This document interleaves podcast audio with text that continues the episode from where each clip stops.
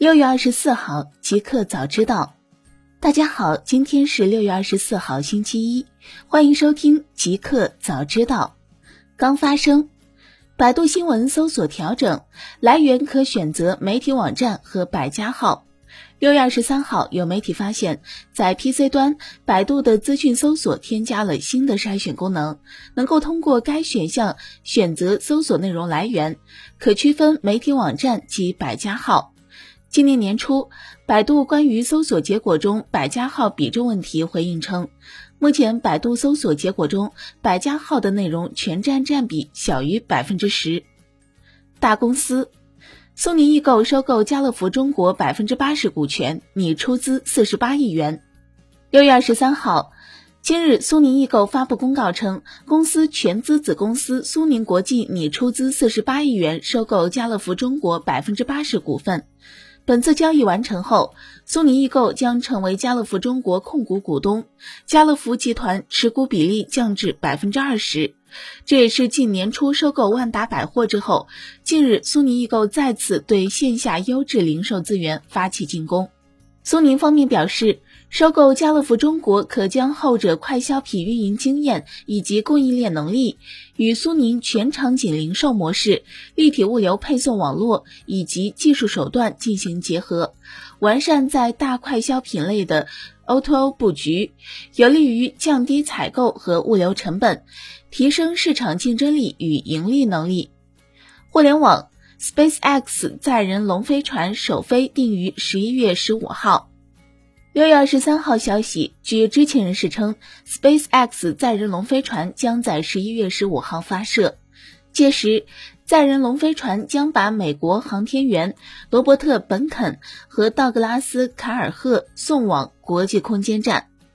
此前，SpaceX 在今年三月份已经成功利用载人龙飞船进行测试飞行。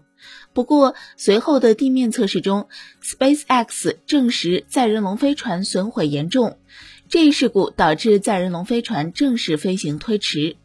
目前，NASA 已经与 SpaceX 和波音公司签订协议，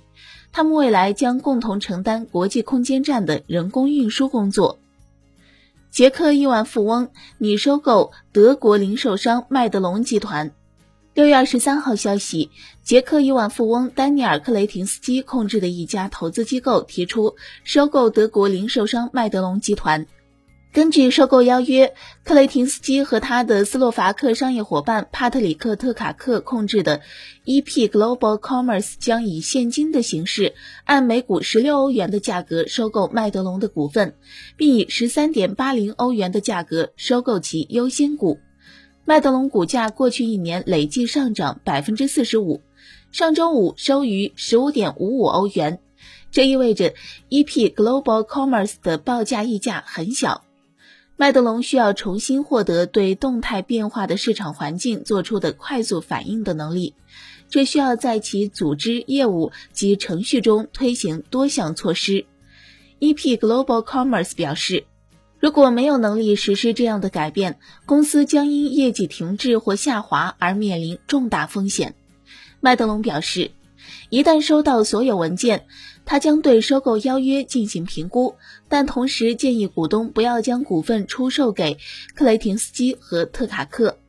高端智能手机市场报告：华为手抄苹果 iPhone 风光不再。六月二十三号消息，市场调研机构 Counterpoint Research 送出最新报告显示，统计报告中显示，今年一季度中国智能手机市场售价在六百至八百美元价格区间。约合人民币四千一百元至五千五百元，华为已经成为了绝对的王者，其市场份额达到了百分之四十八，远远超过了苹果的百分之三十七，而且两者的差距还在进一步拉大。具体来说，Mate 二零和 Mate 二零 Pro 一百二十八 GB 这两款手机的销量已经超过了 iPhone XR 和 iPhone 八系列。在超过八百美元售价区间，苹果还是遥遥领先，市场份额达到了百分之七十四。但是华为正在奋力追赶，其份额已从二零一八年的第一季度的百分之二提升至现在的百分之十四。二零一九年第一季度这是由 Mate 20 Pro 256GB、Mate 20 RS 保时捷设计和 Mate 20 Pro 256GB 机型驱动的。NASA 自曝曾遭黑客攻击，五百兆火星任务数据失窃。六月二十三号消息，据外媒报道，NASA 总监察长办公室 OIG 于上周发布的一份报告显示。二零一八年四月，有黑客攻击了他们的网络，并盗走了约五百兆与火星任务相关的数据。入口点是 Raspberry Pi 设备，该设备未经授权或通过适当的安全审查而连接到 NASA 喷气推进实验室 JPL 的 IT 网络上。OIG 在报告中说，黑客使用一个被破坏的外部用户系统来访问 JPL 任务网络。黑客从二十三个文件中窃走了约五百兆的数据，其中两个文件包含与火星科学实验室任务相关的国际武器贸易条例信息。调查人员表示，二零一八年四月的入侵者除了访问 JPR 的任务网络外，还访问了 JPR 的 DSN IT 网络。在入侵发生后，NASA 的其他几个设施断开了与 JPR 和 DSN 网络的连接，因为担心攻击者也会转向他们的系统。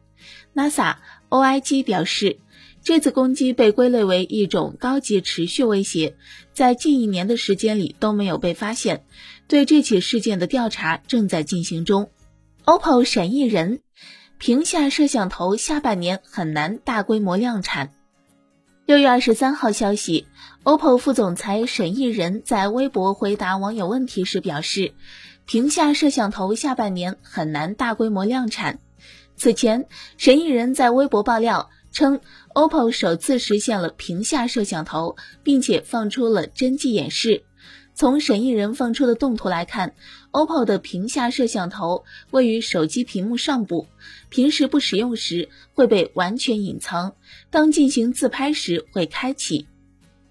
比尔盖茨最大的失误是没做好手机系统对抗苹果。在参加风投公司 Village Global 举办的交流活动时，微软创始人比尔·盖茨表示，自己在管理公司时最大的失误就是没让微软成为那个非苹果的操作系统平台，而让安卓崛起了。这是价值四千亿美元的生意。盖茨称，在软件圈，一个微小的错误带来的灾难是巨大的。他至今都会在夜里辗转反侧地想这些事情。来源：Pinwest。新产品，三星欲推 Galaxy R 系列新机，或成售价最低的五 G 机型。荣耀 MagicBook Pro 曝光，屏幕增至十六寸，渐趋隐藏按压式摄像头。六月二十三号消息，爆料大神 Avlex 分享了荣耀 MagicBook Pro 的产品资料。这款笔记本拥有一块十六点一英寸显示屏，英特尔 i 五八二六五 U 处理器起步。内建英伟达 MX 二五零独显，八 GB 内存，五百一十二 GB SSD。根据设计图，我们看到全新荣耀 MagicBook Pro 采用了键盘两侧双扬声器的做法，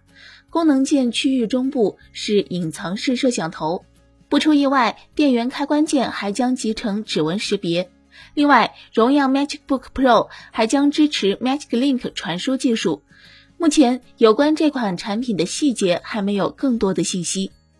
一个彩蛋，QQ 邮箱漂流瓶今日停止服务。